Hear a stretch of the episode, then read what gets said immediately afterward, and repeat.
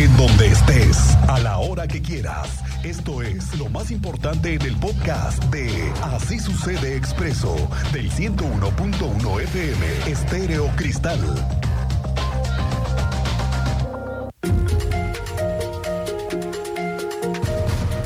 Se acerca el 5 de febrero y siempre para los queretanos la fecha, que además es histórica, es tradicional por la llegada de personalidades desde el fin de semana para alistarse a la ceremonia tradicional en el Teatro de la República. Ya hemos informado que el presidente López Obrador no viene al teatro porque ha anunciado que va a encabezar un evento donde presentará una serie de reformas a la Constitución antes de que termine el sexenio. Entonces, aquí en Querétaro y en todo el país, se está anunciando un movimiento de transportistas el mismo 5 de febrero en las carreteras del país, que imagínese, sería el final del puente que se viene este fin de semana, ese es un puente largo, y además porque podría colapsar una manifestación así el tránsito en las carreteras y sobre todo en zonas metropolitanas como en la que vivimos. Entonces, la reunión fue ayer en la Secretaría de Gobernación, donde están mandando llamar a los gobernadores involucrados y que tienen que ver con la seguridad y las gestiones para que las protestas que están a la vista en esta fecha no suban de tono. ¿Qué les dijo el gobernador Curi? Esta mañana a los reporteros acerca de lo que acordaron ayer en Gobernación. Cuéntanos, Andrea Martínez. Muy buenas tardes, bienvenida. ¿Qué tal, Miguel Ángel? Muy buenas tardes y también a toda la audiencia. Pues así es, el gobernador del estado, Mauricio Curi González, reveló que durante la reunión que mantuvo el día de ayer con la secretaria de Gobernación, Luisa María Alcalde, trató los temas de energía y el proyecto de liberación para la gratuidad de la caseta de libramiento surponiente. También, bueno, apuntó que se abordaron detalles de su visita a Querétaro el próximo lunes 5 de febrero para la ceremonia del aniversario de la Constitución de 1917, en donde también vendrán otros funcionarios del gobierno federal. Escuchemos esta información que compartió esta mañana el gobernador de Querétaro. Bueno, fue con la secretaria de Gobernación y con el secretario de, Energía para seguir viendo los proyectos de energía para Querétaro. Ella viene el próximo lunes también, viene con gran parte de, me comentaba que viene con gran parte del gabinete y seguimos trabajando con los temas que estuvimos viendo, platicamos el tema también de lo que se quiere hacer en el libramiento suponiente y seguimos trabajando. La verdad es que no vamos a dejar de estar trabajando con ella, que ella tiene una gran apertura con Querétaro.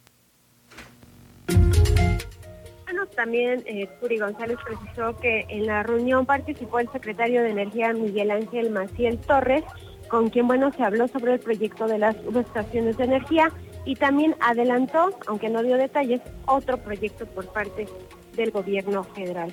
Respecto a la manifestación nacional de transportistas que se llevará a cabo este lunes 5 de febrero, Mauricio Curi pidió bueno que sean escuchados y apoyados en la seguridad ante eh, pues su paso por carreteras federales.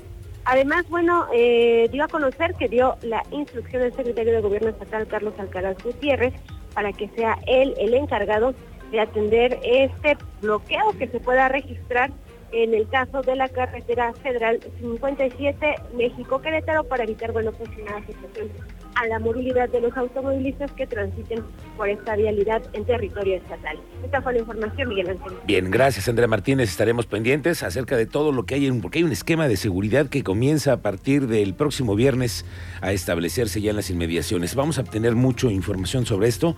Ahorita vamos a ir a la obra de 5 de febrero porque esta mañana nuevamente hubo un recorrido de supervisión, pero es que mire, mire lo que va a pasar probablemente en los próximos días estaremos llegando a la veda electoral, justo el 1 de marzo. Comienzan las campañas de acuerdo con el calendario electoral y entonces ningún político podrá inaugurar obras, no podrán dar discursos políticos y nada de andar arrancando programas sociales que es entrega de despensas, cobijas, no, no, no, nada. Estará el gobierno en veda a partir del siguiente mes, que ya es en marzo. Entonces, ¿Cómo ve que la obra de 5 de febrero, cuando la terminen, que será seguramente por allí de marzo o abril, ya no podrá ser inaugurada por el gobernador Curi? Ahí le van a quedar mal también porque no le van a empatar los tiempos electorales con la conclusión tardía de la obra, porque ni modo que la inaugure inconclusa, ¿verdad? Entonces, tal parece que ya le tienen planes y aprovechando que no se pueden hacer eventos ni anuncios, se van a buscar inversiones Europa y Asia.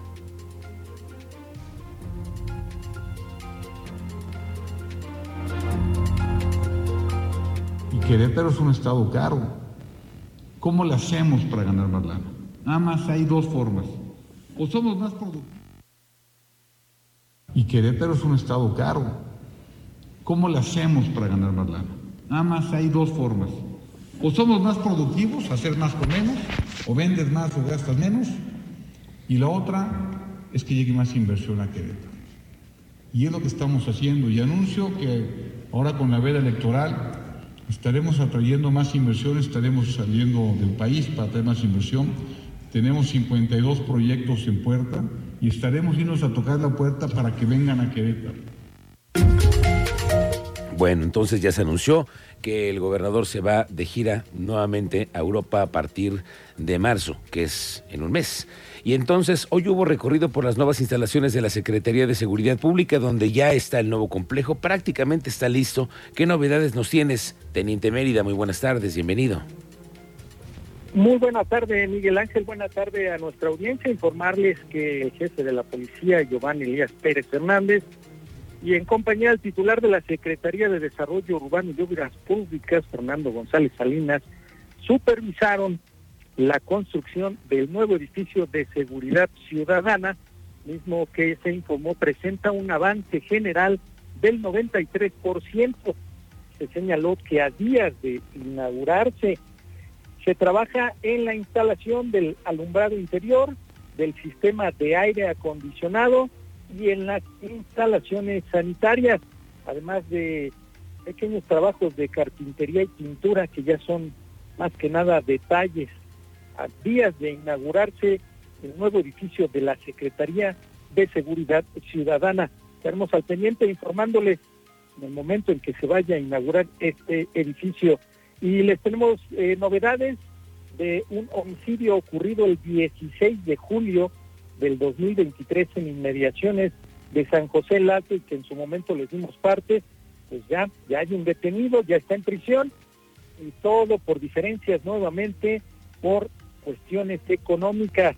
Les tengo detalles en breve, Miguel Ángel. Gracias, Teniente Mérida. Estamos pendientes, al rato lo platicamos. Oiga, ¿no se ha dado cuenta que tenemos más enfermedades respiratorias a la vista? Sí. Mire, la secretaria de Educación Martelena Soto exhortó a los padres de familia a proteger a sus hijos ahora que viene el descenso de las temperaturas durante este fin de semana, el Frente Frío 31 y el 32 vienen con bajas temperaturas, entonces están haciendo esa alerta para las escuelas, porque aunque hay que llevar abrigados a los niños a la escuela, eh, se recomienda el uso de cubrebocas. Y a los que tengan tantita sospecha, no pasa nada, ya estamos todos acostumbrados. Te pones tu cubrebocas, nadie te dice nada, nadie te, no hay ningún problema. Me parece que es ya muy sencillo el asunto de que todos quienes tengan tantita sospecha lo utilicen.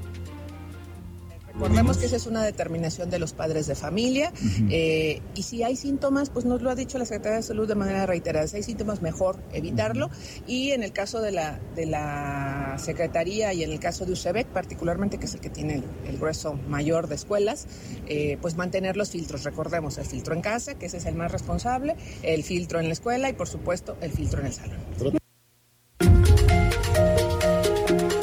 Tenemos varias cosas en la Cámara de Diputados porque hoy se dio el nombramiento de el nuevo el nuevo auditor de la entidad superior de fiscalización. Como le habíamos anticipado, el apellido Covarrubias fue el que obtuvo la aprobación de la mayoría, que además será el responsable de vigilar y observar las cuentas públicas del gobierno, de todas las dependencias que utilizan recursos públicos, y entonces, a partir de ahora, el nuevo auditor de la entidad superior de fiscalización ya estuvo en la Cámara de Diputados y el nombramiento, pues ya lo tienen los señores legisladores. Cuéntanos, Diego Hernández, ¿cómo te va? Buenas tardes. tardes, Miguel Ángel. Así es, hoy nombraron al nuevo auditor que estará pues siendo titular de la entidad superior de fiscalización del Estado de Querétaro por el periodo de siete años. Esto pues ahora sí que lo propuso Guillermo Vega, presidente de la Junta de Coordinación Política del Congreso de Querétaro, donde pues ellos están encargados de dar una propuesta a los legisladores y se apruebe y quede designado. Eh, ¿Qué te parece si escuchamos la propuesta que dio sobre el nuevo auditor que quedó aprobado con una votación de 21 votos a favor y una abstención? Proponemos la designación del ciudadano Francisco Javier Covarrubias Enríquez como auditor superior del Estado para el periodo comprendido del 31 de enero del 2024 al 1 de febrero del 2031. Artículo segundo. Aprobado por el Pleno, el presente acuerdo deberá notificarse su contenido a la persona designada y a la entidad superior de fiscalización del Estado para el conocimiento de efectos legales. Artículo tercero.